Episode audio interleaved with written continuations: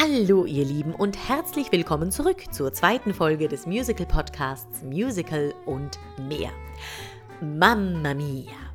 Das Aber-Kult-Musical, das Feel-Good Sommer-Sonne-Sonnenscheinstück, das das Publikum regelmäßig von den Sitzen reißt und zum Mitsingen motiviert, ist aus der deutschen Musical-Landschaft ja gar nicht mehr wegzudenken. Und damals, seinerzeit, im schönen Stuttgart, begab es sich, dass ich meine beiden nächsten Gäste auf der Aber-Insel kennenlernen durfte. Sabine, Früher noch Meier, heute Meier Kawatmi und damals wie heute Inselmama Donna und ihren unvergleichlich tollen Mann Karim. Zu meiner Zeit noch als trizophrener Vater Sam Bill Harry, je nach Tagesverfassung und Urlaubsplan, heute 2018 ganz dort angekommen, wo er sein sollte, an der Seite seiner Frau als Wahlehemann Sam. Die beiden haben mich in ihre atemberaubend schöne Wohnung in Berlin zum Brunch eingeladen, wo die Musical-Familie schlechthin ihren Lebensmittelpunkt aufgebaut hat. Und wie die beiden Vollzeit-Hauptdarsteller und Eltern diese beiden Fulltime-Jobs unter einen Hut bringen und wie sie in einem Berufsfeld, in dem angeblich nur der etwas erreicht, der dem Familienwunsch abschwört und sich voll und ganz auf seine Karriere konzentriert, das ganz große Glück und eine völlig neue Motivationsquelle gefunden haben und wie wir uns überhaupt zum ersten Mal begegnet sind. All das hört ihr jetzt.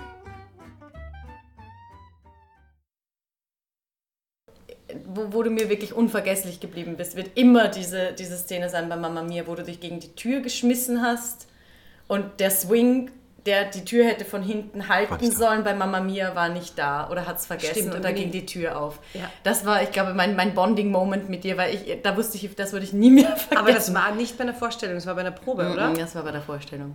Okay. Echt? Du hast dich umgedreht und hast gemacht, du hast mich so enttäuscht oder sowas. Und jemand da, da steht Stimmt, doch immer ein Swing hinter der Tür, genau. René war das. Und hätte die Tür zuhalten sollen und, und du drehst dich um Haus gegen die Tür, die Tür geht auf und wir saßen alle hinten auf diesen Stufen. Und dann war diese zwei Sekunden, wo wir uns angeguckt haben.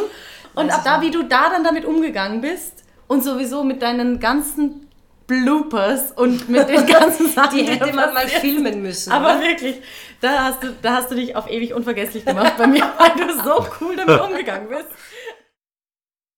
Kindheit, erste Erfahrungen mit Musical. Wie hat es denn überhaupt alles angefangen? Fangen wir mit dir an, Karim. Ich habe damals im, in der Grundschule, ähm, hat mich meine, meine Grundschullehrerin oder meine, meine damalige Klassenlehrerin da ähm, sozusagen entdeckt. Die hat irgendwie gemerkt, dass ich, dass ich singen konnte und dann musste ich immer, wenn wir so... Ähm, äh, äh, Laternenfest hatten, da musste ich, wo da war ich mal derjenige, ja, da war ich dann wirklich tatsächlich derjenige, der dann da die Lieder singen musste mit so einem riesen Megafon. Da hatten die irgendwie kein, kein Mikrofon und, äh, und dann hatte ich so ein Megafon in der Hand und musste, während die anderen Kinder dann mit ihren Laternen da rumgezogen sind, äh, habe ich dann ähm, Kinderlieder gesungen, ja. Und da, da fing das eigentlich alles an so ein bisschen, so, so dass ich das auch, glaube ich, selber so ein bisschen entdeckt habe. Und dann ging das weiter auf, der, auf dem Gymnasium und hat sich dann immer so weiterentwickelt. Ja. Und hast du, weil sie sagte, sie hat dich da so entdeckt, hat, hast du das von zu Hause mitbekommen? Hat, hat deine Familie immer viel nee. musiziert oder warum gerade nee, du? Eigentlich nicht. Eigentlich hat meine Familie gar nicht viel musiziert. Mein Vater hat früher Radiosendungen moderiert in Syrien und meine Mama war auch immer theaterbegeistert so. Aber ähm, dass wir jetzt eine große Musikerfamilie wären oder dass alle immer gesungen hätten, gar nicht. Meine Mama hat gerne gesungen. Dein Papa hat Radiosendungen moderiert? Ja, hat er. Wieso erzählst du mir sowas nicht? Jetzt kommt's raus. Also für alle, die es nicht wissen, die beiden sind verheiratet. Wieso ja. weiß ich das nicht? Ja, ja. Sorry, Als er jung war, ja genau, hat er Radiosendungen moderiert. Und meine Mama Ach, war, wie gesagt, die war immer theaterbegeistert auch ist früher ganz viel als, als junges Mädchen ins Theater gegangen, aber so richtig mit Singen hatte sie äh, nicht direkten Kontakt. Die hat immer gerne gesungen zu Hause, aber ähm, wir waren jetzt nicht die wahnsinnig musikalische Familie. Also eher meine, okay. also wenn dann eher meine Schwester, die hat angefangen auch im Chor zu singen und auch Klavier zu spielen. Aber ich kann jetzt nicht sagen, dass ich von der wahnsinnig viel mir abgeguckt habe oder, oder ähm, dass das so meine musikalische Früherziehung war. Okay, okay. ja. cool. Ja. Sehr gut. Und wie war es bei dir? Hattest du so eine? Auch überhaupt keine musikalische Familie. Meine Mama, die ist immer in die Kirche gegangen, weil sie unbedingt singen wollte. Die hat dann da am lautesten gesungen, nicht unbedingt richtig. Und äh, also meine Mama ist total also da drinnen total musikalisch. Sie Ja. liebt es zu singen und wir haben immer Musik gehört zu Hause, immer. Also der Radio lief echt immer, das weiß ich noch. Ja. Auch im Auto. Also mein Bruder hat nichts mit Musik am Hut, mein Papa sowieso nicht, der war Fußballtrainer, war äh, Chemielaborant, mein, Papa, mein Bruder ist Chemiker, Biochemiker, also gar... Also bist du so richtig der Ausreißer, ja, ja, der genau. Künstlerische. Meine Mama hat ganz viele Jobs gemacht früher. Die ist äh, Buchhalterin gewesen, war lange Zeit auch einfach Mama. Hat sich viel mit uns befasst, hat viel mit uns gesungen. Also ich glaube schon, ich kann mich nicht so gut erinnern, aber ich weiß, dass immer Musik da war, dass der Radio immer lief, immer kommerzielle Musik. Es war immer das, was gerade so up to date war. Also nie so. Meine Mama hat nie klassische Musik gehört oder oder ähm, Schlager oder äh, also so die Klassiker. Es war immer modern, ne? auch jetzt noch. Meine Mama mag moderne, die ist ja immer noch so quirlig und tanzt selber. Hätte, glaube ich, gerne mehr mit Musik gemacht, hat es aber von ihren Eltern einfach nicht mitgekriegt. Und hat sich dann aber gefreut, dass du das Genau, und hat das ein bisschen gefördert, unbewusst gefördert. Ja. Also es war, glaube ich, nicht so, dass sie gesagt hat, ich will, dass meine Tochter jetzt irgendwas mit Musik macht, sondern das ging eh nicht anders. Die hat gemerkt, dass ich das brauche, dass ich das mache, nichts anderes machen will. Ich habe mich, äh, es gab ein, ein einschneidendes Erlebnis in der im Kindergarten mussten wir uns so malen, wie wir uns gerne sehen Ja. würden später. Und das Bild habe ich noch. Da habe ich mich auf einer Bühne gemalt mit dem Bein ganz oben und mit, also so, ne, so ein, wie sagt man? Developing? Äh, äh, de- genau, und äh, wie sagt man? Du bist der Tänzer. ich bin's nicht.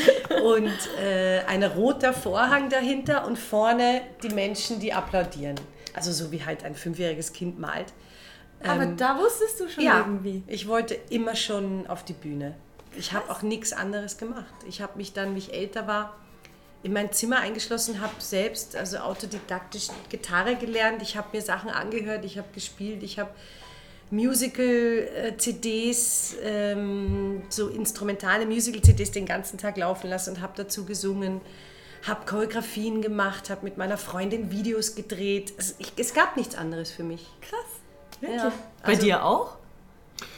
Ich habe unheimlich viel Musik gehört, das weiß ich noch. Also Ja, das, auch, das ja. auf jeden Fall. Und ich, ich habe aber immer auch so einen Hang so zu, zum Melancholischen gehabt, also so gerade auch was Musik betrifft und ähm, bin aber auch mit, mit äh, sämtlicher Musik aufgewachsen. Ich weiß noch, ähm, also, also wenn bei uns so die musikalische Erziehung in der Familie, wenn die stattgefunden hat, dann wirklich am Wochenende, weil meine Eltern Partys gefeiert haben ohne Ende. wirklich jedes Wochenende. Ah, gute musikalische Erziehung. Und da habe ich dann so die, die, die, die Popmusik und Schlagermusik irgendwie am Wochenende kennengelernt äh, in, in früher Kindheit.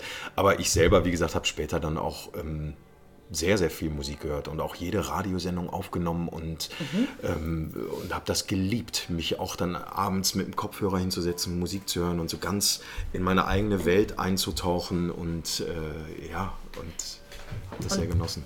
Und wann hat es angefangen, dass du es selber machen wolltest? Eigentlich hat das angefangen auf dem Gymnasium erst. Also ich habe äh, ähm, auf dem Gymnasium im, im Chor gesungen und das habe ich einfach gemacht, ja, weil man es halt gemacht haben, weil alle gemacht hat, weil andere Mitschüler auch im Chor gesungen haben. Und da bin ich auch schon immer ein bisschen gefördert worden und, äh, und immer so ein bisschen in den Vordergrund gerückt worden, aber habe mir da jetzt eigentlich nicht so wahnsinnig viel bei gedacht. Also ich kann jetzt nicht sagen wie Sabine, dass ich so von Kindheit an wusste, dass ich unbedingt auf die Bühne möchte oder Musik machen möchte. Aber später ist dann äh, passiert, dass mich Mitschüler aus, aus, äh, aus einer anderen Jahrgangsstufe angesprochen haben und die hatten eine Band. So, und die suchten einen Sänger.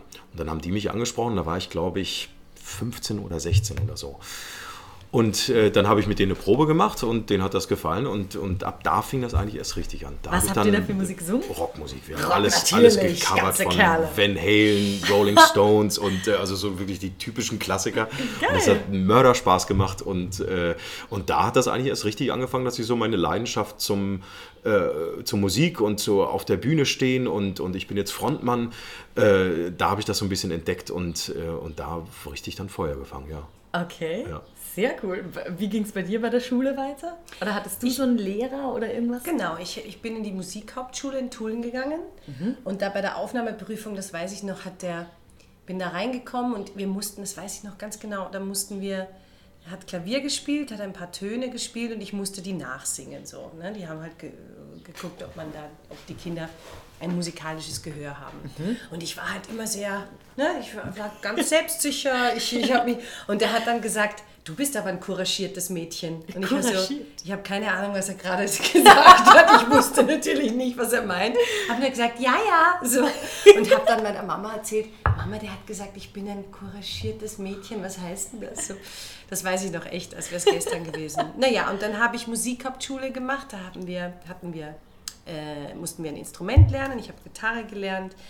Äh, wir haben sehr viel mit, mit dem Chor gesungen. Ich habe mich da auch ein bisschen so choreografisch engagiert. Es gibt da jedes Jahr Schulaufführungen, die ich choreografiert habe. Ähm, ja, ich, ich kenne es nicht anders. Ich habe eigentlich immer gewusst, dass ich das beruflich machen möchte. Es gab keine Alternative für mich. Und damals, damals, wir sind schon so alt, gell?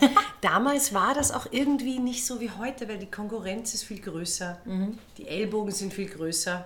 Ich habe das Gefühl, es ist alles so ein bisschen mehr das hier. Damals war das äh, noch einfacher. Ich habe dann, ich habe die Schule fertig gemacht, dann habe ich Tanzausbildung gemacht, dann habe ich Musical-Ausbildung gemacht, habe das staatliche äh, Performing Arts Studios habe staatliche Bühnenreife gemacht, bin dann sofort vom Fleck weg engagiert worden nach Deutschland. Ich bin ja dann mit 18, mit 19 nach der Ausbildung äh, gleich nach, nach Essen gegangen, habe da Joseph gespielt. Es war, ja, es, da gab es äh, keine, mir wurden da keine Steine in den Weg gelegt. Es war so ganz normal für mich. Es war ganz, auch ich muss meinen Eltern danken, die haben das gesehen, die haben das gemerkt, die haben das unterstützt. Ähm, ja, und bis jetzt mache ich, mach ich den Weg ja Ja. eigentlich. Also es ist, äh, Wo hat sich's bei dir entschieden? Was, wo hast du dann gesagt, so und jetzt mache ich eine Ausbildung, weil vom Bandsänger dann zu, ja, ich studiere dann mal Theater oder Musical. Na, ich habe, ähm, also als ich dann angefangen habe in der Band zu singen, hat mir das wahnsinnig Spaß gemacht und unser Chorleiter auf dem Gymnasium hat mich auch schon immer gefördert und auch immer so ein bisschen in Richtung Musical. Also ich weiß noch, wir haben ähm, viel aus Les Miserables gesungen und, äh, und da war ich dann auch immer da ein bisschen im Vordergrund. Habe dann auch angefangen, Gesangsunterricht zu nehmen, weil meine Schwester hatte zu der Zeit auch Gesangsunterricht und dann habe ich gedacht, okay, ja gut, kann ich auch mal versuchen. Und ähm, dann habe ich Gesangsunterricht genom genommen und das lief dann auch ganz gut. Und dann habe ich aber schon währenddessen angefangen, Psychologie zu studieren, weil das wollte ich eigentlich ursprünglich machen. und habe dann ein okay. Semester studiert und während dieser Zeit hatte ich, ähm, wie gesagt, weiterhin Gesangsunterricht und meine Gesangslehrerin hatte mich dann aufmerksam gemacht auf den Bundeswettbewerb Gesang und hat gesagt, wie wäre das denn, wenn du da mal mitmachen würdest? Habe ich gesagt, ja, gut, versuche ich mal. Und äh, ich bin da noch in einer Kategorie gestartet. Also es gibt da zwei Kategorien, die sind sowohl vom Alter her beschränkt. Ich glaube, die Kategorie, in der ich gestartet bin, ging bis, ich glaube, 22 Jahre oder 23 Jahre und nannte sich B-Kategorie. Das war eine Kategorie, die, wie gesagt, bis 22 oder 23 Jahre ging und für Leute, die noch nicht im Beruf stehen. Und genau, die Amateure im Prinzip. Und dann gab es eben noch die Profi-Kategorie. Und ich bin in dieser Amateurkategorie gestartet und das ging dann über mehrere Runden. Ich weiß noch, die Vorauswahlen waren damals in Hagen und dann gab es das Halbfinale sozusagen in Berlin und das Finale dann auch in Berlin letzten Endes.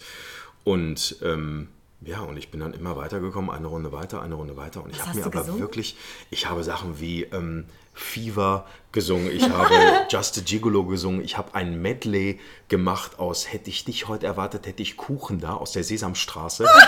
Über, ging, mit Übergang in Master of the House aus Les Miserables und, äh, und, und, und endend in, ähm, ich glaube, oh, ich glaube Just a Gigolo, ich weiß es nicht mehr genau.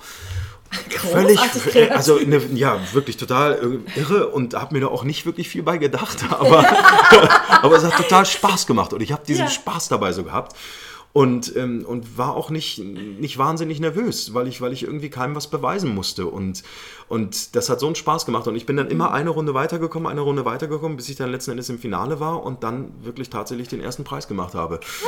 Und in dieser äh, Amateurkategorie und war dann wahnsinnig stolz und da hat es mich dann richtig gepackt. Und dann habe ich gesagt, nee, okay, ich lasse das äh, Psychologiestudium liegen und ähm, bewerbe mich an der damals noch HDK, jetzt heißt es UDK in Berlin und habe dann da die Aufnahmeprüfung gemacht. Und, geschafft und gleich geschafft, beim ersten. Mal so zack. Ja, also es war eine, war eine, ging auch über mehrere Tage, Ja. mehrere Runden und ähm, waren auch sehr, sehr viele Bewerber, aber es hat dann tatsächlich funktioniert und ja, und dann, von da an war es dann entschieden. Krass. Und äh, hat mich dann halt auch, äh, also da wusste ich dann auch, okay, das ist es, was du machen musst. Wirklich toll. Ja. Schöne Geschichte. Ist lustig. Genial. Hast du irgendeine spezielle Erinnerung an deine Ausbildung, die entweder besonders gut, besonders lustig, besonders, äh, die dir so geblieben ist? Genau, ich habe noch eine reine Tanzausbildung gemacht im Studio Move On in, in Wien. Das gibt es, glaube ich, noch heute, gell? Studio Move On. Ist das das im Tanzstudio Theater in an der. Nee, das ist äh, Maria-Hilfer-Straße. Das ist eine Seitenstraße von der Maria-Hilfer-Straße. Okay. Und da habe ich wirklich ein Jahr lang eine reine Tanzausbildung gemacht. Von, von, das gab es damals noch, das gibt es jetzt leider gar nicht mehr. Wo sie Tänzer und Lehrer aus aller Welt geholt haben. Und ähm, das, war, das war eine richtig tolle Zeit. Auch das gibt es heutzutage nicht mehr. Ich habe meine, meine Teens quasi im Tanzstudio verbracht, wo ich dann, auch, auch wenn ich nicht getanzt habe, wir haben da gesessen, wir haben gequatscht, wir haben bei jeder Tanzstunde zugeguckt. Das war so eine geile Zeit. Ähm, das Singen kam erst viel später. Also es kam tatsächlich erst mit der Musical-Ausbildung. Ich habe nach der Schule in Tulln bin ich dann zu dieser Tanzausbildung und dann habe ich erst gemerkt, ich möchte mehr machen. Ich merke, ich möchte gern schauspielen, ich möchte gern singen, ich möchte gern tanzen. Da gibt es dieses Fach Musical, wo du alle drei Sparten können Ja. musst und dann haben meine Eltern gesagt, dann mach das doch. Da hast du alle drei Sparten auf einmal, dann kannst du dich da ein bisschen ausleben. Ja, und das habe ich dann gemacht und gemerkt, dass da auch eine Stimme ist. Aber das kam echt tatsächlich erst später. Ich habe viel im Studio gemacht, schon gleichzeitig. Ähm, aber den, den Gesangsunterricht habe ich tatsächlich erst an der Schule gekriegt. Okay. Vorher habe ich einfach irgendwie gesungen. Und an der Musikhauptschule gab es einen Lehrer, der gemerkt hat, dass da auch stimmlich was da ist. Und mit dem habe ich ein Pop-Projekt gemacht. Ähm, bin ich jede Woche nach Wien gefahren, von Tulln nach Wien. Wir haben Songs aufgenommen. So habe ich eigentlich singen gelernt. Okay. Ja. Und wie hast du tanzen gelernt? Ich hatte tatsächlich, als ich dann mit dem Studium angefangen bin, also vorher konnte ich überhaupt nicht tanzen. Ähm, Kannst auch äh, jetzt ich noch kann auch jetzt noch nicht tanzen. Oh. Genau. nee, ist, ist ja. Ich bin ein Mover, ein Mover. Ich liebe dieses Wort. ja, genau. Immer dritte Reihe hinten.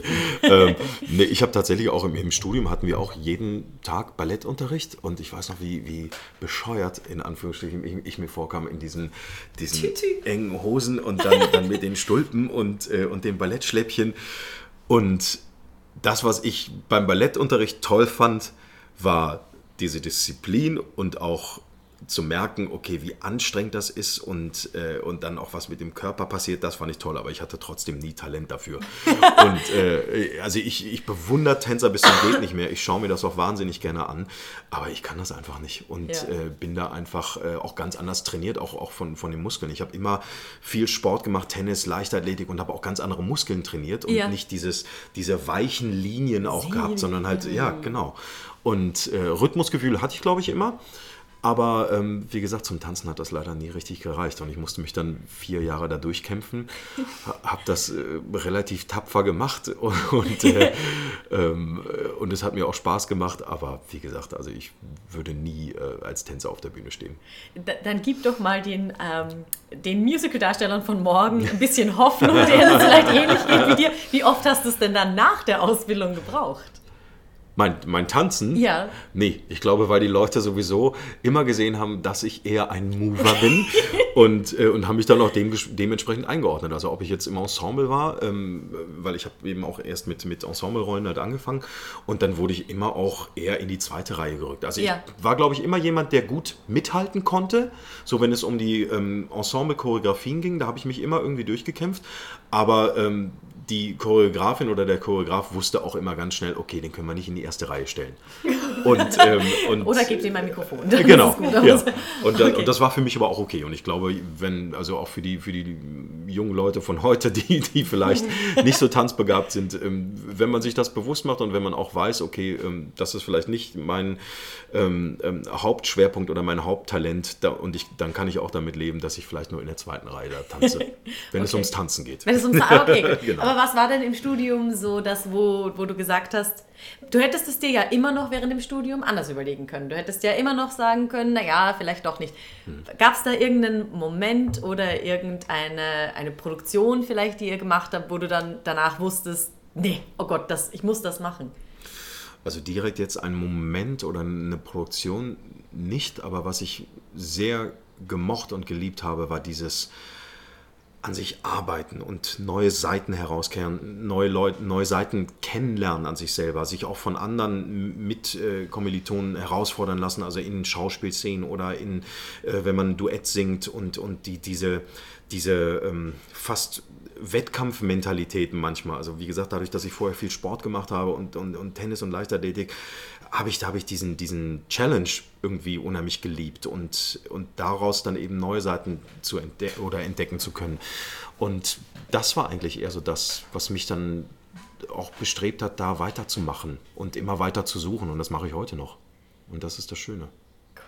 Ich, ich finde das auch total spannend, dass du von Psychologie dann auf die Bühne gekommen bist. Es hat ja auch was ganz, ja, genau, ne? genau, es hat auch was ganz äh, Psychologisches und, und da ist dann auch irgendwie eine Verbindung. Man, man sucht ja immer in sich selber, ob ich jetzt eine neue Rolle einstudiere oder nicht. Ähm, also ich bin ja immer auf der Suche und gucken, okay, wo kann ich da einen Teil von mir mit reinnehmen oder wo kann ich da eine neue Seite entdecken. Und das macht diesen Beruf auch so spannend, finde ich, nach wie vor. Mhm. Erstes Audition-Jahr. Du hast schon gesagt, du wurdest von der Schule weg engagiert genau. zu Joseph nach Essen. Mhm. Wir hatten tatsächlich eine Audition in der Schule. Genau, die haben ganz äh, frische, neue Darsteller damals gesucht und dann kam tatsächlich das ganze Team. Ich glaube, die erste Audition war sogar Starlight Express. Das war natürlich für uns Schüler auch eine Übung. Das war gedacht als mhm. Ähm, das ist doch eine der härtesten Auditions, die es gibt, ne? oder? Genau, ja. es gibt ja diese Audition Class, ja. ne, die du an der Schule auch hast, ja. wo dir beigebracht wird, wie präsentiere ich mich, was singst du, dein Repertoire, an deinem Repertoire arbeitest und so weiter. Und wir hatten natürlich gleich Hardcore, die tatsächlich das ganze Team von Starlight Express da. Ich habe da tatsächlich mit 18 einen Job, mit 18 ein Jobangebot bekommen, was ich nicht Von Starlight Express, ja, genau. alter Falter. Diese drei... Ähm, die Züge. Äh, die Züge, genau. Das habe ich damals nicht angenommen. Ich wollte die Schule fertig machen, ich wollte die Ausbildung fertig machen. Ich wollte, war auch noch nicht bereit, aus Österreich wegzugehen. Ja. Ich war einfach zu jung. Es ja. war so, Hilfe. Und dann, glaube ich, ein Jahr danach, das war kurz vor Abschluss, kam das Team von Joseph an die Schule und die haben da eine Audition gemacht. Genau, und da habe ich auch ein Angebot gekriegt für Ensemble und das habe ich dann angenommen. Bin ich mit 19 nach Essen gegangen. Und weißt du noch, wie du dich, also wirklich der Moment, haben mhm. sie dich da angerufen mhm. oder? Genau, ich hatte eine ganz kleine Wohnung in Wien äh, im Bezirk war das? Da, Längenfeldgasse, da in der Nähe. Wirklich, es war so eine Einzimmerwohnung, so 15 Quadratmeter. Und die haben mich da ganz früh morgens angerufen. Ich bin noch im Bett gelegen und haben mir das angeboten und ich war total aus dem Häusl. Also ich, äh, ich wusste nicht, mache ich das? Also ich war sehr verwirrt noch, muss ich sagen. Ja. Ich habe mich gefreut, ähm, aber dann danach, als ich aufgelegt habe, war eigentlich klar, dass ich das machen muss. Ja. Ähm, es war schwierig. Ich hatte damals meinen Freund auch noch in Wien und äh, meine Eltern waren natürlich nicht begeistert, äh, dass die 19-jährige Tochter jetzt alleine nach Deutschland zieht. Das war schon echt ein Riesenakt, ein Riesending, ja. ein großer Schritt in die große, weite Welt. Ich habe das erste Jahr auch gelitten, so ganz alleine im grauen Essen. Also Essen ist jetzt auch nicht gerade die... Gebiet, ne? Ja. Sorry für alle Essener, aber das ist auch nicht so die schönste... Also es gibt super schöne Ecken, aber es war für mich so von der idyllischen Kleinstadt Tulln an der Donau, die ja wirklich traumhaft schön ist, ins, Ess, ins große Essen, in den Ruhrpott zu ziehen, das war schon echt krass, muss ich sagen. Aber nach einem Jahr habe ich Freundschaften geschlossen, habe mich daran gewöhnt, bin auch ein bisschen älter geworden und dann habe ich erst so richtig Spaß daran gehabt mhm. an dem Job. Das war schon toll. Mit vielen na, ne, internationalen Menschen. Ich ja. habe mich da so das war für mich einfach auch so menschlich, auch bin ich so weitergekommen. Man konnte auch an mir selber äh, arbeiten. Es war ne, von der Kleinstadt in die Großstadt, es war, war cool, es war echt super. Und dein erstes Mal, ja! Ich bin war in Ettlingen und habe da die Schlossfestspiele gemacht, habe da eine Revue gemacht. Dafür habe ich allerdings keine Audition gemacht, ähm, sondern da bin ich engagiert worden aufgrund dieses Bundeswettbewerb Gesangs und habe dann mich beworben für Jekyll und Hyde in Bremen. Mhm. Habe dann aber eine Absage bekommen. War das nach deinem Studium oder während deinem Das Studium? war äh, nach dem Studium. Nee, während des Studiums, Entschuldigung. Ah. Das war während des Studiums. Und ähm, also so zum Ende hin. Und, ähm, und habe dann eine Absage bekommen von Jekyll und Hyde, habe weiterhin dann bei den Schloss, Schlossfestspielen mitgemacht und habe dann drei Wochen später plötzlich dann wieder einen Anruf bekommen, ja, wir wollen dich doch noch sehen. So, und dann bin ich in einer Nacht- und Nebelaktion, das weiß ich noch, das war eine ewig lange Zugfahrt, bin ich dann nach Bremen gefahren, war todmüde und habe dann diese Audition gemacht in Bremen und weiß noch, was das für ein tolles Gefühl war, weil ich so fertig war. Und das sind tatsächlich, also, also mir geht das zumindest immer so, ich habe wirklich die besten Auditions, wenn ich müde bin, wenn ich fertig bin, weil dann ist mir alles egal. Und dann mache ich das. diese Lockerheit. Genau, dann habe ich diese Lockerheit und das hatte ich da auch. Ich habe auch da, habe ich aus Chess Where I Want to Be und Just a Gigolo gesungen. Auch zwei Songs, die eigentlich die A, nichts mit Jekyll und Hyde zu tun haben können in irgendeiner Form. Und, ähm, und es hat aber tatsächlich funktioniert. Ich habe dann ähm, die ähm, Erstbesetzung für den Spider damit, damals bekommen. Das war der ähm, äh, asiatische Zuhälter von der Lucy. Und Du aufgrund meiner As- asiatischen Wurzeln, Idealbesetzung, ist klar. Ah. Und äh, Warte, vielleicht, wenn ich mich auf den Kopf stelle. ja, genau. dann, ja. Nee, und dann hat das da tatsächlich geklappt. Und das war mein allererstes Audition-Jahr. Und da habe ich mich wahnsinnig drüber gefreut. Und wir hatten auch, genau wie bei Sabine mit Joseph, wir hatten eine Cast, die war unglaublich. Also sowohl von menschlich als auch von, von den Talenten, die da waren. Und ich, da habe ich so viel gelernt, das weiß ich noch. Da habe ich so oft auch an der Seite, an der Bühne gestanden und einfach nur zugeguckt und, und gelernt und aufgesaugt wie so ein Schwamm, wirklich. Also wie so ein kleiner Junge. Und ähm, äh, das war ja wirklich auch noch am Anfang und habe auch durch die Rollen dann ganz viel gelernt. Und das war so eine tolle Produktion. Und das ist wahrscheinlich auch wie bei Sabine, das ist so eine Produktion, die bleibt dir A immer im Herzen, auch die, die Menschen. Also ich habe da auch wirklich noch ein paar ähm, Freunde seitdem, mit denen ich auch über all die Jahre immer weiter in Kontakt habe und die bleiben. Und, und das kann dir auch keiner nehmen. Es gibt immer im Leben, finde ich, so ein paar Produktionen, die, die ähm, auch einen Wechsel bedeuten, auch, auch was mit dir so menschlich passiert und was dir wichtig ist im Leben und, und, und wo dein Fokus drauf zielt. Und das war, wie gesagt, so das erste einschneidende Theaterbühnenerlebnis, was ich hatte. Und das ging dann wirklich über zweieinhalb Jahre. Das war toll.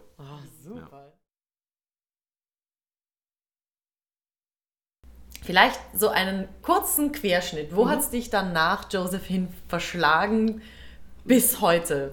Na, dann wieder zurück nach Wien. Dann habe ich ein bisschen Kabaretttheater gemacht am Cabaret Simpel. Du warst am Simpel. Zwei Jahre. Hm. Oh, herrlich. Also als, Da gab's aber nicht als so- Conferencier, oder? Nee, nee, nee, da gab es damals so Sommerproduktionen.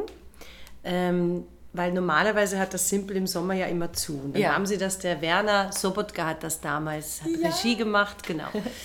äh, und Michael Nirvarani war ja auch der, der, Direkt, der äh, künstlerische Direktor da. Ist er immer noch, oder? Ist er Das das ist glaube ich, immer noch. Genau. Ich dachte, oder Intendant? Intendant ist er, Art. genau. Ähm, und ich habe den Werner ja damals, ähm, boah, das sind so viele, es gibt so viele Geschichten, es fällt mir manchmal schwer, das in meinem Kopf zu ordnen. Ich habe damals während der Schulzeit mit dem Werner Sobotka ein Musical in Amstetten gemacht, das Musical Blondel. Da war ich auch noch an der Schule. Das war bevor ich nach Essen gegangen bin. Da habe ich den Werner kennengelernt und der Werner hat mich dann nach Joseph wieder zurückgeholt und gefragt, möchtest du im Cabaret Simple eine Sommerrevue machen? So, ja! so, da haben wir halt, das war eine Revue, ne? lustige Sketches gespielt und das war super. Das war auch eine tolle Zeit, wo ich dann Steffi herrlich. Paschke kennengelernt habe, den Roman Frankel, den Christoph Felbel, also die ganze Simple-Bagage damals. ähm, da bin ich ein bisschen ins Fernsehen reingerutscht, dann habe ich so eine kleine Serie gedreht, ähm, auch wo der Werner Sobotka auch Regie gemacht hat. Äh, Die Eurovisionen hieß das damals, hatte nichts mit dem Eurovision Song Contest zu tun. Die Marianne Ment hat damals mitgespielt. Es war aber nicht, es war so ganz so eine ganz kleine Serie, die so zwischen, ich glaube, Österreich heute und irgendwas kurz lief, so fünf Minuten. Es war, kein, war keine große Fernsehsendung. Es lief auch nicht so lange. Ja, dann hat es mich äh, ein bisschen Fernsehen gemacht und dann habe ich am Raimund Theater Hair gemacht. Die, Mit die Kim- legendäre Genau, Aufführung mit der Glatze, ne? Genau, weil die Kim da, die kan kannte ich ja auch schon von früher. Die, die habe ich auch ein paar Fernsehshows gemacht, wo ich getanzt habe. Und die hat mich dann engagiert für Hair. Dann kam Amstetten wieder in den Sommer. Ich habe ganz viele Amstettener Sommerproduktionen gemacht. Ähm, Es war auch war immer eine tolle Zeit. Amstetten war auch super mit Kim Daddy und kennst du sie alle. Ne? Und dann äh, habe ich wieder ein bisschen Fernsehen gemacht, habe ich diese Serie gedreht mit dem Michael Nirvarani, Ex, eine romantische Komödie. Habe äh, zeitgleich immer ganz viel Studio äh, gemacht, ganz viel Synchron und Werbung und also immer ne, mit einem Bobo auf zehn Viertag, sagt man. äh, ja, und dann bin ich nach Deutschland gekommen 2010. Also das war jetzt eigentlich im Großen und Ganzen so mein, mein beruflicher Weg. Du bist nach Deutschland gekommen mit, also weil du was gemacht hast? Ich war noch niemals in New York. Ich war noch nie in New York. 2010. Ich glaube 2009 haben wir, nee, genau, September 2010 haben wir angefangen zu proben, oder? Genau. Genau. Das war in Berlin. Das war in Stuttgart. ah, das war in Stuttgart damals. Und ah, ich ja, habe es genau. davor, das habe ich ganz vergessen, in Wien ja gespielt. Es kam nach Wien, wo Ann Mandrella die Erstbesetzung Genau. äh, Lisa Wartberg gespielt hat. hat. Ich habe Zweitbesetzung gespielt, habe das neun Monate gemacht und dann haben wir alle gehört von der Audition in Stuttgart. Haben wir gedacht, da muss ich hin. Ich möchte gerne die Erstbesetzung spielen, bitte. So. Und habe diesen Wunsch ins Universum geschickt. Äh, eigentlich ohne dem, ich hatte ja damals schon ein Kind, ne, den kleinen Ian, ohne mir zu überlegen, wie mache ich denn das, wenn ich das kriege. Aber das macht man ja oft nicht in dem Beruf. Ne? Du denkst, ich gehe da jetzt mal hin und dann schaue ich mal. Mittlerweile mache ich das nicht mehr so. Mittlerweile denke ich vorher nach, was machen wir denn, wenn ich das bekomme? Ist das denn überhaupt möglich? Ist das denn überhaupt möglich? Damals habe ich das, wie gesagt, nicht gemacht. Und dann, dann habe ich das Angebot tatsächlich bekommen, die Erstbesetzung Lisa Wartberg. Und dann bin ich mal irgendwie, weißt du, habe ich mir gedacht, so, mein Kind müsste jetzt eigentlich zur Schule. Der war damals fünf, wurde fast sechs. Was mache ich denn jetzt? Was mache ich denn jetzt? Naja, und dann habe ich mit meinen Eltern ganz viel geredet. Die sind ja wirklich, meine Eltern sind toll, die unterstützen mich nach wie vor ganz toll, was das angeht. Die haben gesagt, das machen wir schon, Äh, wir kriegen das hin. Und ähm, ich habe dann beschlossen, dass ich den Ian mitnehme, dass ich ähm, mir eine Wohnung in Berlin suche und in Stuttgart, weil mein Ex-Mann damals in Berlin gelebt hat und meinen Sohn in Berlin einschulen werde und dieses Jahr, das ich da unterschrieben habe, in Stuttgart in den sauren Apfel beiße und pendeln werde zwischen Stuttgart und Berlin. Ja, Alter. Und das habe ich dann so gemacht, zwei Jahre lang, Wie jetzt? Also, vier Jahre im Endeffekt, ja. aber äh, auf die Woche jetzt gerechnet. Wie, wie kann. jede Woche. Jede Woche, jedes Wochenende bist du nach Hause, also jeden Montag. Jeden du hast ja kein Wochenende als Montag, ich hatte Montag, Dienstag und manchmal sogar Mittwoch frei, weil Okay. ich die Wochenende, Wochenenden immer durchgespielt habe. Da gab es die Alternierende, die Charlotte Heinke, die hatte auch zwei Kinder, hat auch zwei Kinder. Ähm, die kam dann für diese drei Tage und ich habe den Rest gespielt. Also das Okay. so war die Idee. Ja. Das hat auch meistens funktioniert, aber es war natürlich mega anstrengend. ne? Unfassbar. So dann das Montag, ja. Dienstag, Mittwoch in Berlin. Bin, mit, nee, bin Mittwoch ähm, eigentlich wieder zurückgefahren. Montag, Dienstag zwei volle Tage in Berlin. Mittwoch habe ich den Kleinen zur Schule gebracht und dann bin ich direkt von weitergefahren zum, zum Bahnhof und bin dann nach Stuttgart. Dann ist entweder mein Vater gekommen nach Berlin, hat dann die restlichen Tage mit ihren verbracht oder sein Papa, der Rob Fowler, war hier und hat mit ihren Zeit verbracht. Also es war halt, das ist halt immer mit Kindern ein wahnsinniger Organisationsakt. Ne? Du musst halt wirklich den ganz, das ganze Jahr durchplanen. Das ist ja immer noch so. Aber es muss ja irgendwie gehen. Das ist unser Ja. Beruf. Das ist kein sehr familienfreundlicher Beruf, leider. Und naja, aus einem Jahr, ne, der, ich hatte ja dieses eine Jahr im Kopf, neun Monate sogar nur. Ne? Der erste Vertrag lief, glaube ich, nur neun Monate. Ja. Und dann gehst du natürlich ganz anders ran an die Sache, wenn du denkst, okay, das sind jetzt neun Monate, Das schaffe das ich. schaffe ich irgendwie, dann wurde das Ding verlängert, dann wurde es nochmal verlängert. Und dann funktioniert das ja schon so. Ja. Ne? Dann bist du schon so in dem Rad drin und dann machst du halt weiter und weiter und weiter und irgendwann merkst du, oh, okay, stopp, jetzt muss ich Auszeit. mal, genau, eine Auszeit machen. Und vor Mama Mia hatte ich das ja eigentlich vor, weil diese zwei Jahre Stuttgart-Berlin eine Hauptrolle äh, als Frau, eine Hauptrolle im Musical. Es war sehr schwierig. Also ich nach Deutschland und dann gleich, es kannte mich hier ja auch keiner und dann gleich als Hauptrolle. Und dann so eine Lisa Wartberg, das ist halt, ne, Die trägt das Stück. die trägt das Stück Ja. mit zusammen mit dem Axel Staudach. Das war ein großes, da musste ich sehr viel an mir auch arbeiten, um zu, zu kommen und seinen Job zu machen, weißt du, nicht zu viel äh, drumherum, so einfach, weißt du, einfach gezielt kommen und, und professionell den Job machen. Das habe ich dann bei Mama Mia auch gelernt. Äh, dann kommst du auch ganz anders du du gehst ganz anders ran an die, an, an die, an die Rolle auch, weißt du?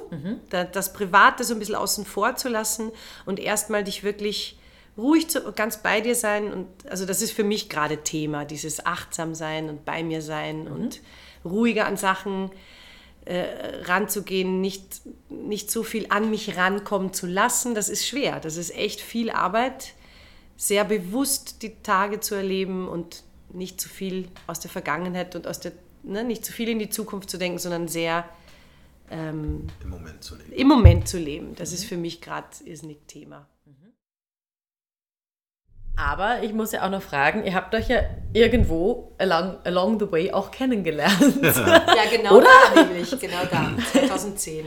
Genau. Erzähl doch mal, Karin. 2010. Folgen Sie uns zurück genau. ins Jahr Schalten Sie 2010. wieder ein, wenn es heißt. Nee, wir haben, ja, wir haben uns 2010 bei der Audition für Ich war noch niemals in New York kennengelernt. Und Wo dann- kamst du da gerade her? Was ist bei dir passiert Ich- seit Jekyll and Hyde? Muss man ganz kurz. Achso, ja, nach Jekyll und Hyde. Okay, ich, ich mache mal die Kurzfassung. Ich habe ähm, danach 2001 Jesus Christ Superstar gemacht in Schwäbisch Hall.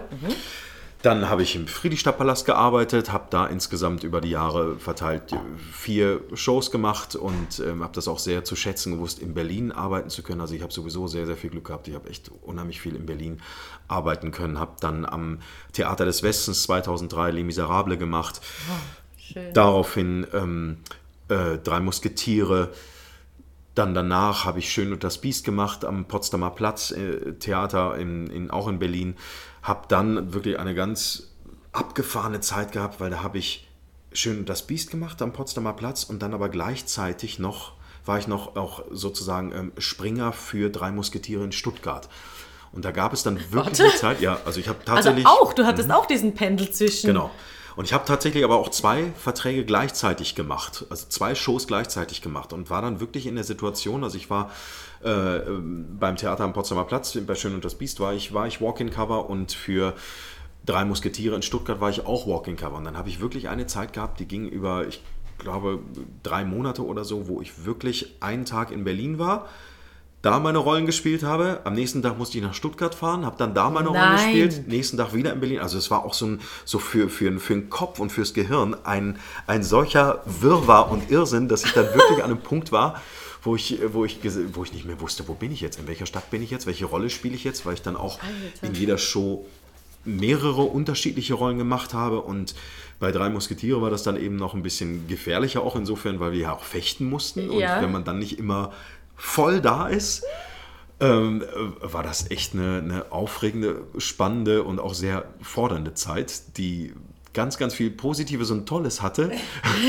aber auch äh, absoluter Wahnsinn war. Ja. Und äh, nichtsdestotrotz hat es unheimlich Spaß gemacht und ich war, bin sehr dankbar nach wie vor, dass ich das beides machen durfte. Auch dann habe ich, ähm, dann bin ich danach fest nach Stuttgart gegangen und habe ich äh, drei Musketiere gemacht und das ging, glaube ich, bis, ich glaube, bis 2009 und oh ja, und dann kurz danach war dann auch schon irgendwann Audition für Ich war noch niemals in New York und so habe ich dann Sabine kennengelernt bei der Audition und da weiß ich noch, das hat, äh, also wir waren dann noch zu dritt, glaube ich, insgesamt. Sabine war sowieso schon eigentlich die, die erste Wahl und, und das stand eigentlich schon relativ fest und ich war mit Carsten Lepper noch da.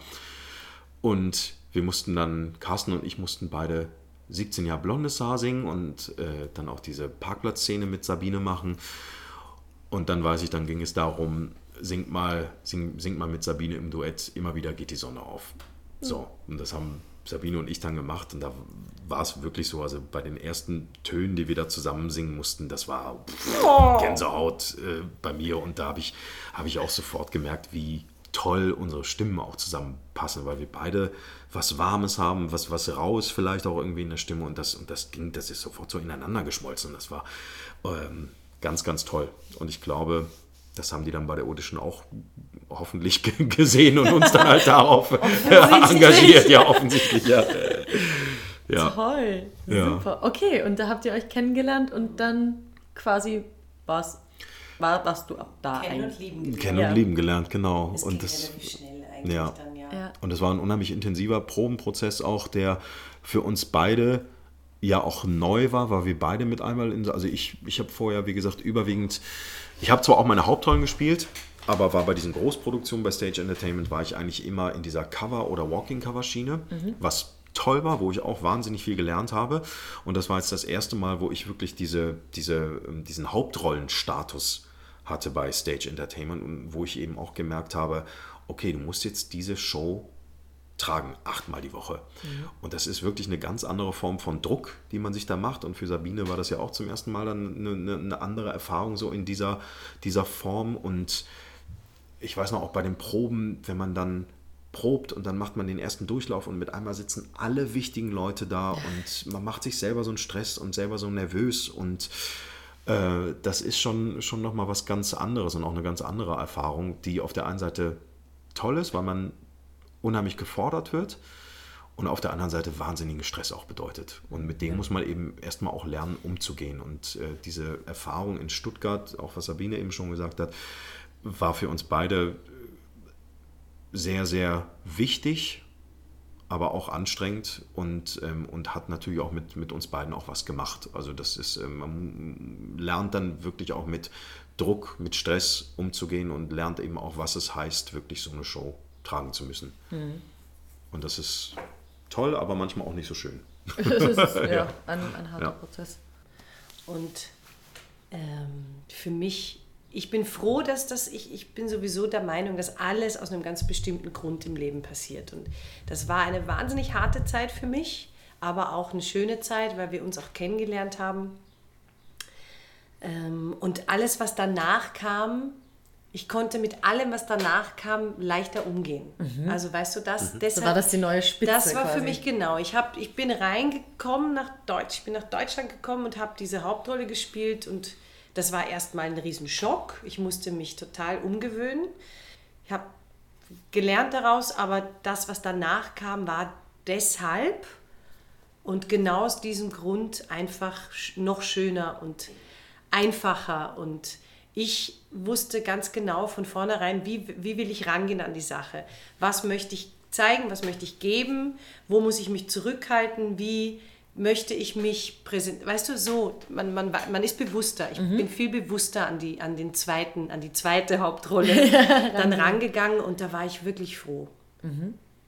Ja, und man wird vor allen Dingen auch, wird man gelassener. Auf der anderen Seite hat man dann aber auch nochmal wieder einen anderen Respekt vor Kollegen, die das vielleicht schon auch schon seit Jahren machen mhm. und oder die auch in derselben Position sind, ähm, weil man eben dann wirklich merkt, was es heißt, acht Shows die Woche so eine Verantwortung zu haben. Und eine Verantwortung vor allen Dingen auch gegenüber dem gesamten Ensemble. Ja. Weil die muss man manchmal eben auch mitziehen. Mhm. Und man muss auch manchmal das Ensemble mitmotivieren, mhm. acht Shows durchzuhalten. Und wenn das Ensemble vorne einen hat, der nicht motiviert ist, funktioniert die ganze vergessen. Show auch nicht mehr. Ja, Andersrum genau. genauso. Wenn man ja, ein Ensemble ja, genau. hat, was nicht motiviert ist, funktioniert, funktioniert die Show auch nicht. Und, ähm, und das ist ganz wichtig. Und das war eine ganz tolle Erfahrung. Ja. Was würdet ihr sagen, was waren so die, die Kernpunkte, wo ihr den Druck am meisten gemerkt habt? Ist das eher was Körperliches oder was Mentales, was Motivationsmäßiges? Kombination aus allem? Also, also ich, ich fand, also die, die Zeitpunkte, wo man äh, am meisten Druck hatte, waren wirklich A, wenn wir, wenn wir, wenn, wenn die wichtigen Leute da waren, also die Verantwortlichen von Stage Entertainment und sich die Show angeguckt haben, Andererseits ähm, Momente, wo man selber gemerkt hat, nach zwei Monaten durchpowern und durchackern, meine Stimme funktioniert nicht mehr so, aber ich muss trotzdem das Ding durchziehen. Mhm. Das auch zu lernen, wie konditioniere ich mich, wie setze ich meine Stimme so ein, dass ich trotzdem diese acht Shows schaffe. Und ähm, dann mental natürlich auch immer diesen Anspruch weiterhin auch zu haben. Dieses, man setzt sich ja auch seinen eigenen Level. Man setzt sich ja den Level, dass man möchte diese Show immer 100% machen, 100% auch dieses Rollenprofil Profil erfüllen, trotzdem ehrlich und authentisch sein und das auch wirklich jeden Tag aufs Neue wieder zu kreieren oder entstehen zu lassen, mhm. ist auch äh, mental einfach eine wahnsinnige Aufgabe. Und das, das sind so immer wieder äh, Druckmomente, die dann hochkamen und die man sich dann auch selber manchmal macht. Und dadurch war das, wie gesagt, eine ganz tolle Erfahrung, weil man später dann für die nächsten Jobs auch gelernt hat, entspannter mit Situationen umzugehen und gelassener zu sein, das, was ich eben schon gesagt habe, und sich vielleicht manchmal nicht so viel Druck zu machen, weil ähm, dieser Druck kann natürlich auch manchmal nach hinten losgehen. Ganz konkret gefragt, wie, wie, wie habt ihr es dann gemeistert? Wir haben uns gegenseitig sehr unterstützt. Ähm, ich ich habe ähm, ich weiß gar nicht mehr, wer mir das gesagt hat. Irgendwer hat mir gesagt, du musst, wenn du auf die Bühne gehst, hab das Gefühl, du hast eine Löwenherde hinter dir. Eine und eine Löwenherde, die hinter dir steht. Das ist wirklich, wenn du das dir vor Augen, also wenn du daran wirklich denkst, ganz bewusst, gehst du mit einer ganz anderen Attitude auf die Bühne. Und auch, was mir auch immer wahnsinnig hilft, das hier ist meine Bühne, mein Wohnzimmer und ihr seid die Gäste. Da gehst du auch mit einer ganz anderen Ausstrahlung raus. Dann, mhm. Weißt du, das ist dann deine Bühne und nicht dieses, oh Gott, es tut, manchmal, ne, manchmal hat man unsichere Momente, manchmal ist man müde oder man hat mhm. das Gefühl, oh Gott, ich bin heute ein bisschen angeschlagen. Die, die, dieser Leistungsdruck jeden Tag, diese 100 Prozent, das geht gar nicht. Ich mhm. glaube, dass wir sind keine Roboter, wir haben nicht jeden Tag wir sind nicht jeden Tag 100% fit. Ja. ja, das ist, ich glaube, also ich zumindest nicht. Die, die das sind, gratuliere. Aber ich, äh, ne, man fühlt sich jeden Tag anders. Ähm, und ich habe dann für mich wirklich versucht, immer ganz, ganz ruhig zu bleiben und in mich zu gehen und eben diese, diese Löwenherde hinter mir zu haben, dass, ich, dass dieses Ich gehe jetzt in mein Wohnzimmer ich stehe, in, ich bin in meiner Wohnung und es ist mir alles vertraut, es ist alles meins. Das hat mir wirklich, wirklich geholfen. Ganz oft. Ja, also bei mir hilft tatsächlich auch äh, bewusst zu atmen, bevor ich äh, auf die Bühne gehe oder bevor ich in eine Szene reingehe. Also wirklich einfach ein paar Mal lang und tief durchzuatmen und dann sich aber auch immer wieder bewusst zu machen, dass man auf seine Stimme, auf das, was man einstudiert hat, vertrauen kann mhm. und keine Angst haben muss. Und ähm, damit rauszugehen, das äh, schafft dann auch, auch eine gewisse Ruhe. Und selbst wenn es dann nicht funktionieren sollte, ist das auch okay. Auch, auch damit umzugehen und sich das auch zu sagen, dass das kein Weltuntergang ist. Weil, wie Sabine auch sagt, wir sind keine Maschinen. Wir können nicht achtmal die Woche zwei Jahre oder drei Jahre am Stück immer nur 100% funktionieren. Da wird es Tage geben, wo es mal nicht so gut funktioniert. Aber das ist auch okay und das ist auch das Menschliche und das ist, glaube ich, manchmal aber auch das Menschliche, was auch das Publikum sehen will. Ja. Die wollen eben nicht wie ein Roboter auf der Bühne immer eine 1 zu 1 Version sehen, sondern die wollen auch sehen, dass man eben atmet, dass man lebt, dass man manchmal vielleicht auch kämpft um einen Ton. Mhm. Das macht es für mich auch selber, wenn ich ins Theater gehe, viel spannender. Mhm. Ich möchte nicht jemanden sehen, der jeden Ton nur sauber trifft und äh, wo es nur glatt ist oder sowas, sondern ich möchte jemanden sehen, der auch darum kämpfen muss und der, der atmet, der lebt, der Leidenschaft hat. Und das macht es für mich dann spannend in dem mhm. Moment. Und deswegen gehe ich ins Theater und deswegen ähm, liebe ich diesen Job und, und deswegen mache ich mir dann manchmal auch weniger Stress, weil ich weiß, das ist auch okay und das muss ich auch zulassen. Aber da muss man mhm. erst mal hinkommen. Ne? Genau, mhm. das muss das man lernen. Sich zu verinnerlichen genau. und zu sagen, wir, wir retten hier keine Leben. Genau. genau. Wir machen Theater, das soll Spaß machen. Und ich habe eine Zeit lang, habe ich das viel zu ernst genommen, habe mir selber wirklich zu viel Druck gemacht und gedacht, ich muss jetzt perfekt, perfekt, perfekt, perfekt sein. Das muss man aber nicht. Man muss nicht perfekt sein. Man muss Mensch sein, man muss Spaß haben, man muss wissen, dass man sich nicht so ernst nehmen sollte und darf und man muss vor allem wissen, warum mache ich das und wieso möchte ich das machen. Und das, sich das immer wieder ins Bewusstsein zu holen, diese Menschen, die da unten sitzen, die möchten, die werden, du berührst die. Diese Menschen zu berühren, das ist eigentlich das Allerschönste, finde ich. Und es gab ab und zu so Vorstellungen, da siehst du, da bleibt dein Blick dann mal hängen und du siehst jemanden weinen oder, oder, oder die Hand äh, von seinem Partner nehmen. Oder, äh, und das sind dann die Momente, für die ich dann lebe. Und das, das finde ich dann so toll. Da weiß ich dann wieder, genau deshalb mache ich diesen Beruf.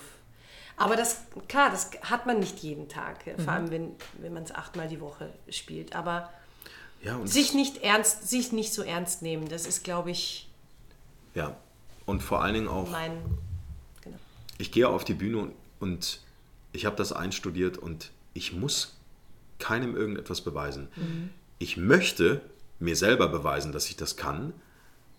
Und wenn ich es nicht kann, dann möchte ich mir aber auch selber beweisen, dass ich damit umgehen kann. Und das ist irgendwie der, der, der große Lernprozess, der große Weg, den man irgendwie macht, wenn man auf der Bühne steht. Also egal in welcher kleinen Rolle oder großen Rolle oder so, aber das finde ich ist so die, ähm, Quintessenz aus allem, was man irgendwie mitnehmen kann, wenn man diesen Job macht. Und, äh, und es ist immer, immer ein Lernprozess, mit Dingen umzugehen, mit sich selber umzugehen, mit Launen umzugehen. Und jetzt mache ich mal den Ofen aus. Es ist aber eigentlich auch eine, eine ganz schöne Metapher für auch Leute, die nicht im, im Musical-Business oder im Theater-Business sind, dass egal was du machst, dass du dich einfach mal ranwagst Genau. Dass du einfach mal dein Bestes gibst, es nicht so ernst nimmst, nicht denkst, die Welt last, äh, liegt da quasi auf deinen Schultern, mhm. sondern dass du, ja, dass du auch lernst, wie damit umzugehen, mit dir selbst quasi genau. auch. Das ist total schön. Ich musste oft an Ärzte denken, weißt du? Wenn ich mir wieder mhm. so einen Kopf gemacht habe und gedacht habe, oh Gott, wie soll ich das heute irgendwie schaffen? Ich bin müde und ich fühle mich nicht, ne, nicht top habe ich ganz oft an Ärzte gedacht. Menschen, die wirklich Leben retten, ja, wo mhm. es wirklich um die Wurst geht. Ich muss jetzt, nee, aber jetzt ganz ehrlich, ja, ja. das machen wir nicht. Wir, wir, das ist ganz, das habe ich so toll gefunden bei den Proben von Mama Mia. Da haben die, äh, das Team, das mit uns die Show einstudiert hat, die haben ganz oft gesagt, we're not saving lives, we're doing Mama Mia. We're having, we're supposed to have fun. Das nimmt sofort diesen Druck weg. Und das fand ich immer ganz schön. Und das ist für mich, das habe ich mir ganz, habe ich behalten. Ich, habe, ich versuche das immer noch mir ganz oft zu sagen, am, retten keine Leben. Wir sind Darsteller, wir sind Künstler, wir wollen Menschen berühren, wir wollen etwas geben, ähm, weil wir kriegen ja auch viel zurück. Das, das spürt man immer ganz stark, finde ich. Wenn du wirklich was gibst und wirklich da drinnen bist, 100 Prozent, egal ob da jetzt ein falscher Ton mal rauskommt oder man äh, sich überschlägt. Gott, das ist uns allen schon passiert. Oder das vielleicht mal den, den Text vergisst ja. oder ähm, das Gefühl hat, heute war ich nicht 100 Prozent in der Rolle. Das passiert einfach, dass man sich da aber entspannt und sich nicht zu wichtig nimmt und zumindest versucht, etwas zu geben. Das ist, glaube ich, da muss man halt hinkommen. Ich bin, das, ich bin auch ein Working Progress, also ich schaffe das nicht immer, aber ich versuche zumindest da jeden Tag an mir zu arbeiten und daran zu arbeiten, dass ich das alles ein bisschen gelassener sehe und mich, mich konzentriere auf die Dinge, die wirklich wichtig sind im mhm. Leben, wie Freunde, Familie, ne, alles das, was Man wir wissen. Man ist ja nicht nur Arbeit. Es ist halt schwierig in dem Job auch, äh, sich davon halt immer auch zu lösen, weil es eben auch so ein, so ein Job ist, der alles von einem fordert. Also sowohl das, das Mentale, das Körperliche, das äh, ist ja ein, ein, so ein Gesamtkonzept im Prinzip, in dem man dann steckt. Und wenn man dann auch in diesen intensiven Probenphasen ist, dann ist man eben nur damit konfrontiert. Geht auch nach Hause, beschäftigt sich wieder mit den Szenen. Also man ist eigentlich 24 Stunden am Tag nur mit diesem Job konfrontiert und, äh, und beschäftigt sich und setzt sich damit auseinander und sich dann dann aber noch die Ruhe zu haben, sich davon frei zu machen und zu sagen, okay, was zählt denn noch in meinem Leben oder was ist vielleicht sogar wichtiger? Und mhm. ähm, ich, wir haben jetzt vor zwei Jahren, knapp zwei Jahren eine das? Tochter bekommen. Ja. Und ähm, das hilft natürlich dann auch, sich einmal ein Foto von seiner Kleinen, also mir hat das unheimlich geholfen, zum Beispiel jetzt auch, als ich in Hamburg dann war und ich war noch niemals in New York gemacht habe, dann einfach zwischendurch immer wieder auf ein Foto von meiner Kleinen, die ich dann wahnsinnig vermisst habe, zu gucken und dann einfach zu sehen, okay, das ist dein Job, das ist Familie. Mhm. Und das ist alles, was zählt und auch alles, was bleibt letzten Endes. Mhm. Und ähm, weil wenn ich irgendwo im Krankenhaus bin oder so, dann kommt äh, nicht eine Regisseurin und sagt, ähm, wie geht's dir denn? Sondern dann kommt meine Familie. Ja. Und das ist das Schöne. Und das- sich das bewusst zu machen. Also The Theater ist unheimlich wichtig und oder ist mir auch wichtig, sonst würden wir ja auch den Job nicht machen. Und das Publikum ist auch, ähm, hat auch eine ganz tolle, große Bedeutung für uns. Aber letzten Endes lernt man eben, was sind die wirklichen Prioritäten und, und äh, auch je älter man wird und, und ja, worum geht es im, im Leben oder in meinem Leben oder in deinem Leben und ähm, das ist schön, das lernt man. Ne, man muss sich immer wieder bewusst machen, warum mache ich, warum möchte ich das machen? Was ist für mich wirklich die Nummer eins? Was ist für mich das, das Aller, Allerwichtigste? Und da gibt es bestimmt viele, die sagen, für mich ist der Job mein Leben das Allerwichtigste. Es gibt ja nach wie vor viele, viele Kollegen, die haben keine Kinder und keine Familie, für die ist das total okay. Und die leben für den Job und die lieben den Job. Aber es muss jeder für sich selber rausfinden, glaube ich, was ist das, was mich treibt? Was ist das, was mir am allerwichtigsten ist? Woran, woran äh, denke ich am allermeisten? Und äh, also für uns ist das, wir beide wissen, das ist natürlich die Familie, das sind die Freunde, das sind die Menschen, die uns wichtig sind, die, die naja, das ist absolut die Nummer eins für uns beide. Und es ist schwierig, das dann beides unter einen Hut zu kriegen. Es wird immer schwieriger, finde ich. Ne? Je, je, je älter man wird, äh, desto und je mehr man dann auch wieder zu Hause ist, desto schwieriger wird es auch wieder. Also für Zurückzugehen? mich zum Beispiel, ich habe ja jetzt wirklich drei Jahre fast äh, Pause gemacht ähm, und dann wieder in den, in den Job so von 0 auf 100 einzusteigen. Ich habe ja viele Galas und Auftritte gemacht, immer wieder, aber jetzt kommt wieder diese intensive Probenzeit, diese acht Shows die Woche. Da, ich habe schon sehr Respekt davor, muss ich sagen. Ich freue mich wahnsinnig drauf, aber ich habe schon ein bisschen, äh, genau, ich nehme nicht das Wort Angst in den Mund, sondern ich habe Respekt davor, die Kinder zu vermissen. Das wird schwer, das wird hart, das wird auch schön. Wir haben wieder ein bisschen Zweisamkeit, die ja, wenn man Familie hat, auch ein bisschen auf der Strecke bleibt. Ja. Ne? Die Kinder sind halt, äh, die Brauchen halt auch sehr Aufmerksamkeit, viel, ja. sehr Bisschen, viel Aufmerksam bisschen. Aufmerksamkeit. Aber ähm, Aber nehm, geben die euch auch Stärke zum Beispiel? Könnt ihr da auch was, oder inwiefern geben sie es euch? ach, in jeder Hinsicht. Ja. Also du, Also ich finde einfach, mir zum Beispiel hat das in Hamburg immer schon Stärke und Kraft gegeben, wenn ich wirklich müde war von diesem Acht-Show-Betrieb. Und wenn du dann aber siehst, wie glücklich deine Frau mit deinem kleinen Baby ist und wenn dein kleines Baby oder dein kleines Kind lacht, lächelt, das ist sofort, okay, dann ist alles wieder in Ordnung. relativiert alles sofort. Ja. Ja, und, und, und es gibt dir, gibt dir wirklich Energie und Kraft, weil du weißt dann auch wieder, wofür du diesen Job machst, weil es geht ja auch um, auch um Geld verdienen. Natürlich, ja. Und, ähm, und äh, also mir hat das unheimlich geholfen. So weh das auch tat, weg von meiner Familie zu sein, ähm, gibt es einem dann andererseits auch wieder Kraft, wenn man eben weiß, die Familie oder den Teil, den du zurückgelassen hast oder musstest, dass dieser Teil int intakt ist, also in sich und, ähm, und dass dein Kind glücklich ist. Weil wenn, mein, wenn ich jetzt weg wäre und mein Kind wäre unglücklich, dann würde das Ganze natürlich überhaupt nicht funktionieren. Aber dadurch, dass das so war und dass ich auch wusste, dass die beiden glücklich sind und gut aufgehoben sind, die, die wir haben dich schon das sehr vermisst. Das war Ja. schon schwer. Also Ja. und das tut auch manchmal unheimlich weh, aber wie gesagt, äh, ein kleines Lächeln be- bewirkt Wunder. Immer. Also, ja, in jedem Job. Also ich kann da nur allen äh, Menschen, die auch in dem Beruf sind und Kinder haben wollen und Angst haben davor, schaffe ich das? Das schafft ihr. Man Ja. schafft das. Das geht. Ja. Es geht. Und abschließend noch, würdet ihr denn sagen, dass euch, seitdem ihr Kinder habt, dass ihr andere Künstler seid, als ihr es davor wart?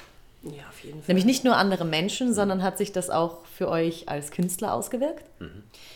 Für mich schon. Also für mich kamen dann die tollen Rollen erst, als ich Mama war. Vielleicht genau deshalb, weil ich, weil ich lockerer an die Sache rangegangen bin.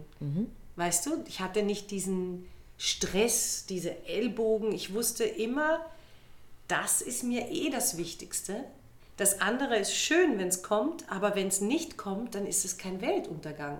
Und ich glaube, wenn du so in eine Audition reingehst oder mit so einer Ausstrahlung generell ähm, Menschen begegnest, ist das was anderes, als wenn man so verbissen ist und unbedingt etwas möchte. Ich glaube, man, der, der Gegenüber spürt das. Mhm. Und man ist gleich entspannter, auch in Auditions und beim Vorsingen. Das habe ich für mich gemerkt, dass ich, seit ich Familie habe und Kinder habe, bin ich einfach ein bisschen entspannter. Nicht immer natürlich, aber komischerweise kamen jetzt dann erst äh, die, die tollen Rollenangebote. Mhm. Also für mich, ja, für mich hat sich das total positiv gewendet. Ja, für mich auch. Also ich glaube, ich bin auch, auch gerade durch die Geburt von unserer Kleinen wirklich unheimlich gereift, sage ich mal. Also ich bin auch entspannter geworden, auch wie ich mit Proben umgehe und ähm, auch wie ich auf der Bühne mit mir selber umgehe, ob ich mich beobachte, wie ich mich beobachte, wie ich mich kritisiere, wenn ich einen Song singe. Und, ähm, und das hat alles eine ganz andere Gewichtung bekommen. Und ich habe auch das Gefühl, dass ich mich durch diese Gelassenheit und diese, diese innere Ruhe bewusster mit Dingen beschäftige, auch mit Songs beschäftige und vielleicht auch mit Texten beschäftige. Also irgendwie äh, ist, ist da so eine ähm, so, so, so, so ein ganz kleines Stück Oberflächlichkeit vielleicht flöten gegangen. Also ist jetzt, ist jetzt mhm. weg und dadurch kriegt das eine andere Intensität und, äh, und äh, das ist schön, weil da entdeckt man auch wieder an sich ganz viele neuen Seiten. Neu, neue Seiten, neuen Seiten. neun neue Seiten. ich habe neun ja. Eins. Nee, und das, und das ist so schön. Also ich habe hab Gott sei Dank wirklich auch den, den Job nie gemacht, um unbedingt Karriere zu machen oder sowas, sondern eigentlich immer gemacht, um zu lernen.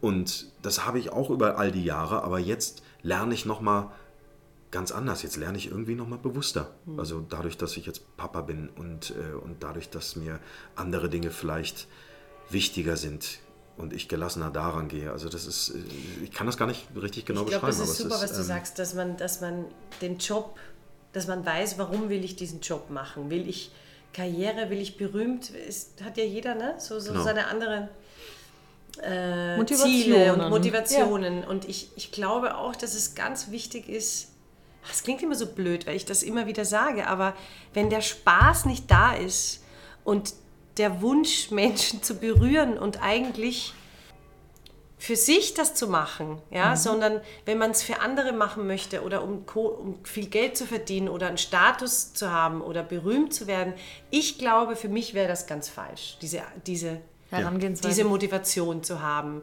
Ähm, ich ja. fürchte aber, dass es heutzutage trotzdem, also nicht jetzt nur in der Musicalbranche, generell auch in der Popbranche und so, dass es viele Menschen gibt, durch diese Schnelllebigkeit auch und durchs mhm. Internet, die denken alle, man kann von heute, was man ja kann heutzutage, von heute auf morgen berühmt zu werden. Mhm. Ähm, ich habe das Gefühl, die Menschen denken, es ist alles so einfach. Ich kann berühmt werden und ich will berühmt werden und ich will Geld. Also ich das ist das dann auch. alles toll. Es ist dann alles toll. Es ist nicht alles toll, wenn man. Mhm. Also ich glaube, Ruhm zu haben sollte nicht die Motivation sein, glaube ich. Für mich zumindest nicht. Absolut. Es ist immer falsch. Ich glaube, das Richtige ist, äh, es fürs Herz zu machen und für, für sich selber und ja. ja, und auch, und, also fürs Herz zu machen, für dich selber. Und ähm, das haben wir vielleicht noch vergessen auch zu sagen. Also ich finde, es ist auch unheimlich wichtig. Mir war das immer unheimlich wichtig und, und hat mir auch unheimlich geholfen, auch durch diese Jobs zu kommen, mit welchem Ensemble du das machst. Weil das mhm. ist auch ein ganz wichtiger Punkt. Also welche Kollegen du hast und äh, wie, inwieweit die dich tragen, stützen, vielleicht auch manchmal negativ beeinflussen oder, oder eben ähm, Nennen schwächen. Wir es herausfordern. genau, positiv, ja. positiv gesagt, ja, herausfordern.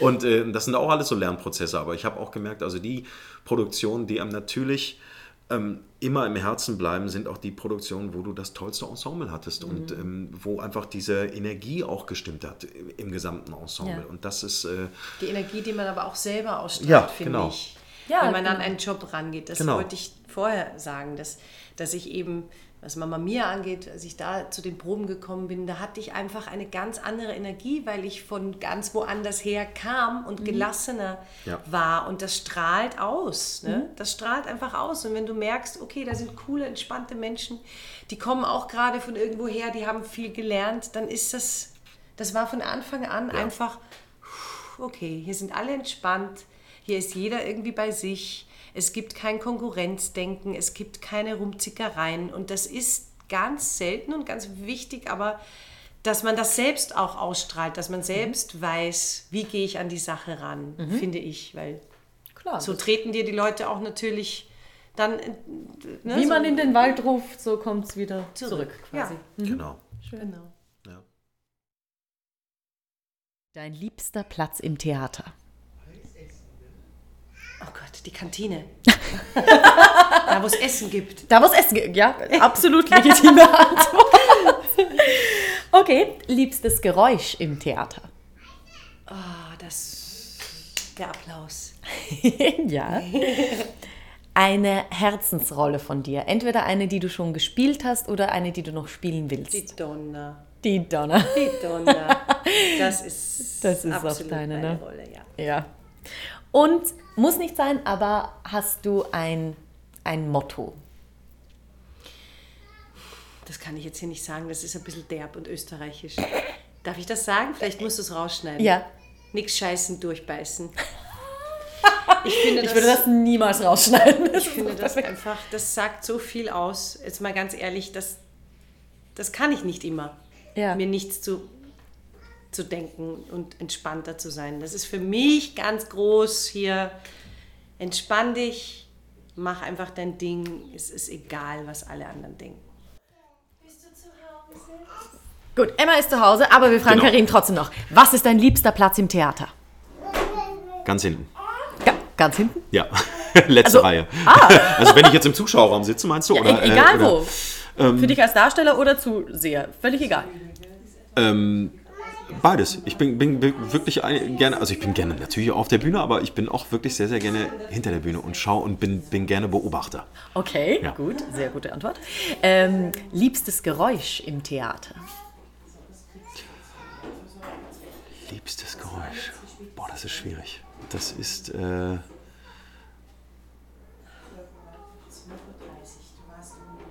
wow. Gott. Mein erster Schluck zu trinken nach der ersten verschwitzten Szene. das will ja. oh Gott, ja, fällt mir jetzt wirklich nichts anderes ein. Also, äh, Schöne Antwort. Sehr kreativ. ja. Ja, gut, wir bleiben dabei. Ähm, hast du eine, eine Rolle, die dir absolut am Herzen liegt? Egal, ob du sie schon gespielt hast oder noch spielen möchtest. Also, ich würde wahnsinnig gerne den Javert mal gerne wieder machen in Les Miserables, weil ich, weil ich den damals zwar gemacht habe, aber für mein eigenes Empfinden war ich noch ein bisschen zu jung und ich würde den gerne jetzt nochmal machen, weil ich glaube, ich würde den auch ganz anders anlegen und äh, würde da anders rangehen auch. Und, ähm, und ansonsten würde ich, ja, den Jekyll würde ich gerne mal machen. Es gibt, gibt schon noch so, so ein paar Rollen, die, die ich spannend finde. Also alles, was ich vorhin auch gesagt habe, alles, was mich fordert, wo ich lernen kann, wo ich was mitnehmen kann und wo ich wieder größer werde.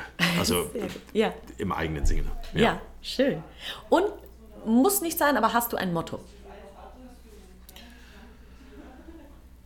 Also ein direktes Motto vielleicht nicht, aber ich glaube auch das, was wir eh schon die ganze Zeit sagen, dieses ähm, sich bewusst machen, im Moment zu leben und immer wieder auch bewusst zu machen, was wirklich wichtig ist, was zählt im Leben, was, was, dich, was dir Kraft gibt und, ähm, und was dich glücklich macht. Ja.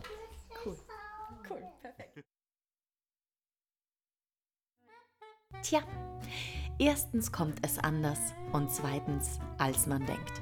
Das können Sabine und Karim wohl auch nur bestätigen, denn planen hätten sie ein solches Leben sicher nicht können. So ähnlich erging es auch meinem nächsten Gast, der gerne Schauspieler geworden wäre, aber unglücklicherweise zu viel Glitzer im Blut und Freude in der Seele hatte.